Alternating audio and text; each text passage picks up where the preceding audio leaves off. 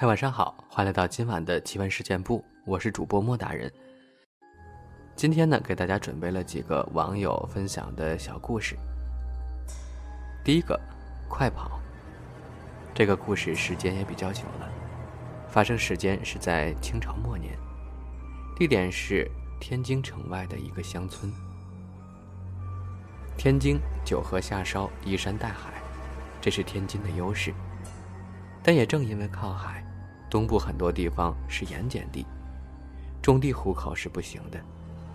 比如第一个出场的人物，我们假设他叫王三，晚上没事呢，就去海边捉螃蟹，白天呢进城卖点钱。王三每天捉完螃蟹回家都是抄近路，虽然要经过一片乱坟，不过这么多年，村里人都抄这条路，也没什么不妥的。所以王三走这儿跟走大道没什么不一样的感觉。这天收工，王三提着螃蟹回家，恰巧路过乱坟岗，看见远处有个人蹲着，低着头在向他招手。以前也有过，村里人走到附近那集就地方便。王三以为是谁赶着早进城呢。附近的村民没有不认识他的，搭个伴儿也好，他就走过去了。大晚上的，况且有不少野草和灌木。王三走到离那人十多步，才觉得有点别扭。再走近几步，王三看清了，哪里是低着头，根本就没有脑袋，吓得他扔下螃蟹就跑了。王三在前面跑，怪物在后面追，他给吓坏了，跑几步回头瞧瞧。那货原来不但没脑袋，而且没有脚，直着两条腿滑着追的。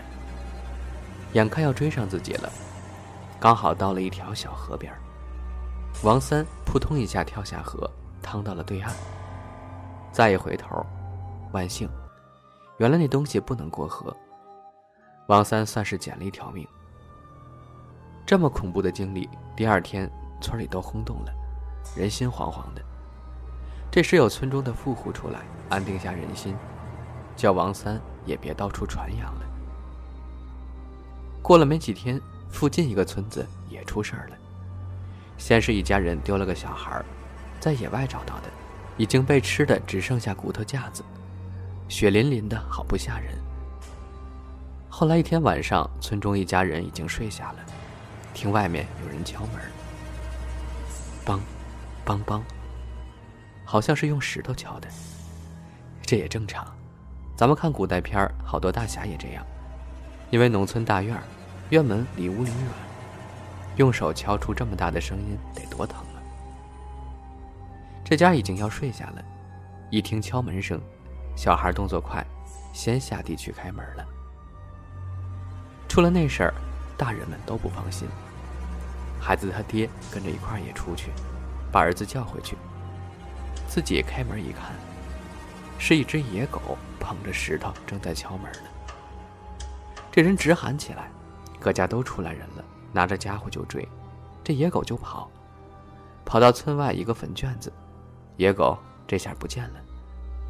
众人找吧，发现某坟的侧面有个洞，有脸盆那么大，就打起火把往里面照。里面坐着具干尸，嘴巴还带着血呢。众人喊一声：“孩子就是他吃的。”人多胆大，用绳子把他拉出来，一把火给烧了。烧的时候，那恶臭味儿都冲天了。干尸在火里发出“啾啾”的叫声。原以为烧了他，这事儿就能解决了，不料村中的孩子还是照常丢，还是第二日。能在野外发现被吃的只剩下骨架的孩子，同时附近别的村子也有各种鬼事。乡中的头面人物坐不住了，凑钱请来风水先生，请和尚道士。有的来说不出什么，有的来说这点东西，摆下点法阵，但是全然无效。乡里闹得人心惶惶的，就报到县里，可官府不管这事儿。某个村子里有一个人在天津学买卖，当时已经是二掌柜了。听说老家这事儿，他推荐来一个先生，也是看风水的。这位倒很实在，连续看了几天也看不出端倪，说我本事不行，告辞。富户们出于礼貌也要送送。走到一个土岗子上。天津东部地势平坦，土岗在当地就是制高点的。这先生站在上面，忽然停住脚步，说：“各位稍等。”拿出个小瓶子，吃下几粒药丸，盘腿坐下。有一炷香的时间，站起来，四面观望。看到东方的时候，先生呀的一声，摔倒在地，冷汗直流。众人赶紧过来搀扶。好奇地问：“先生怎么了？”先生不回答，起来冲那面看了又看，半晌叹口气，回过身，说：“各位，不是我口冷，刚才用我师门传下的旺气。东方浮尸气起，这一片地方当有大灾，所以鬼物蠢动。各位早早的搬家吧。”几个村子都搬家，近万人，搬到哪儿去？众人问先生可有什么破解之法？花点钱没关系。先生摇头，只有逃走一条路了。先生走了，众人回去忐忑不安。然而祖祖辈辈的土地要走也不现实，而且怕惊动人心。最后这些大户们决定封锁这个消息，就说先生也没招。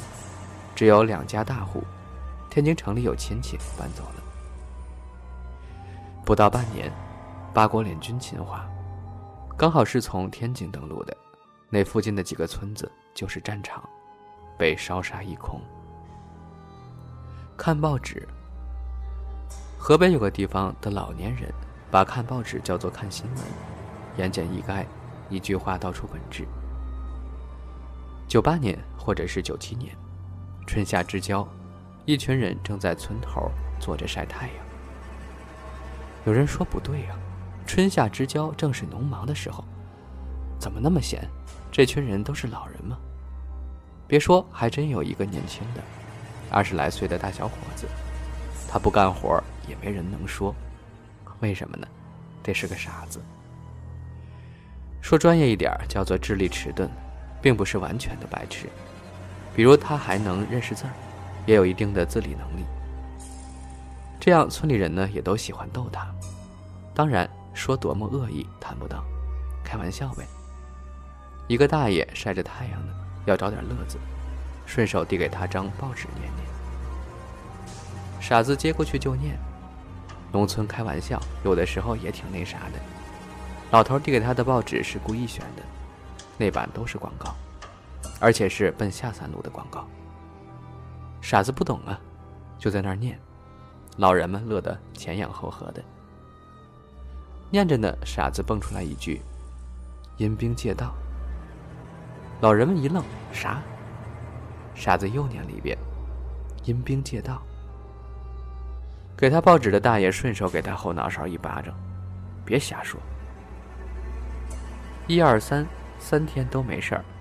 第四天晚上，刮起了大风，村里停电了。有人说可能是大风闹的，明天叫电工修吧。有的家早早睡下，有的点起了蜡烛。又过了一会儿，点蜡的家庭不约而同地看到墙上出现了一排影子。猛一看，看不出什么，仔细瞧，这不就是人影吗？不过都是倒着的，齐刷刷的在往一个方向走。就好像一列队伍。看到这情景，小孩子们都哭了。老人说：“这就是阴兵借道，可不能出屋呀！出去被发现了，就要被阴兵带走了。”看来这个傻子知道一些啊。瓶子，一个姑娘说的，她哥哥朋友的故事。故事中的主角呢，也是个妹子，叫做小英。一二年的时候，她失恋了。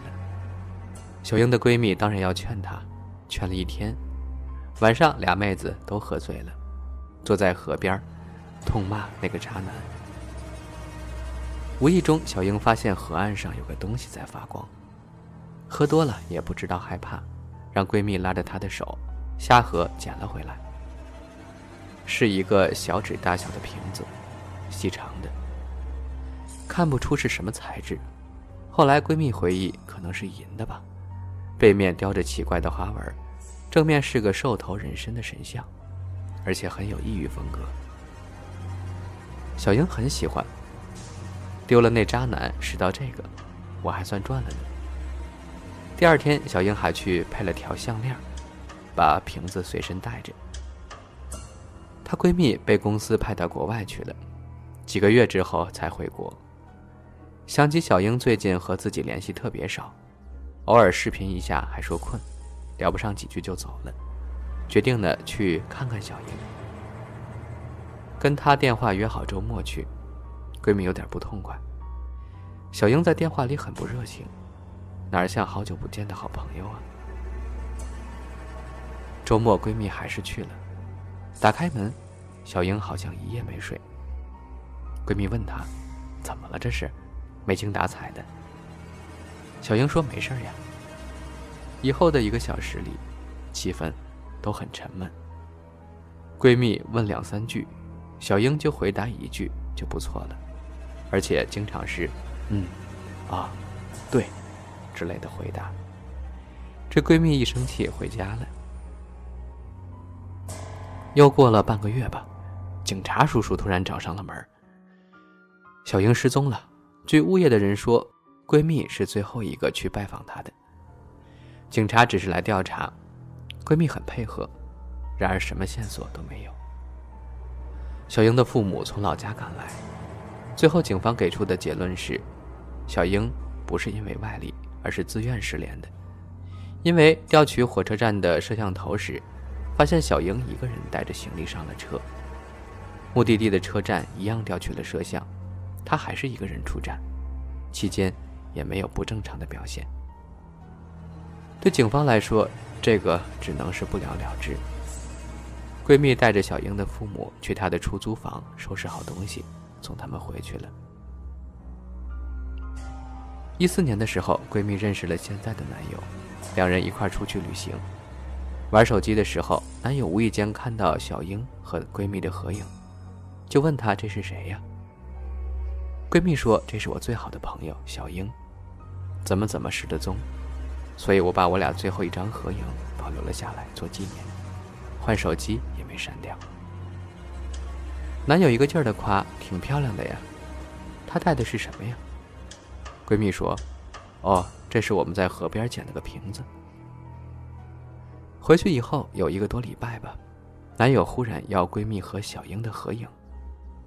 她男友呢是做典当的，有个做古玩的朋友。她无意和朋友说起捡来的瓶子，那人想要相片看一看。闺蜜就把这瓶子的图截了下来，给男友发了过去。过了两天吧，两人正吃饭呢，男友说：“哎，憋不住了，我告诉你个事儿吧，你就当故事听，可不许哭呀。”我那朋友做古玩那个，认识好多宗教界人士，说那个瓶子呀。是印度某个土著小教派的法物，听说里面关着将要转生的恶鬼呢。得到瓶子的人，如果长时间和瓶子在一块儿，灵魂逐渐会被恶魔吞噬的，身体就会被恶魔占据。闺蜜听了好害怕，然后呢？男友说他也不知道了。传说恶鬼会找到适合的地点，把这具身体撕碎了。以换取更大的力量。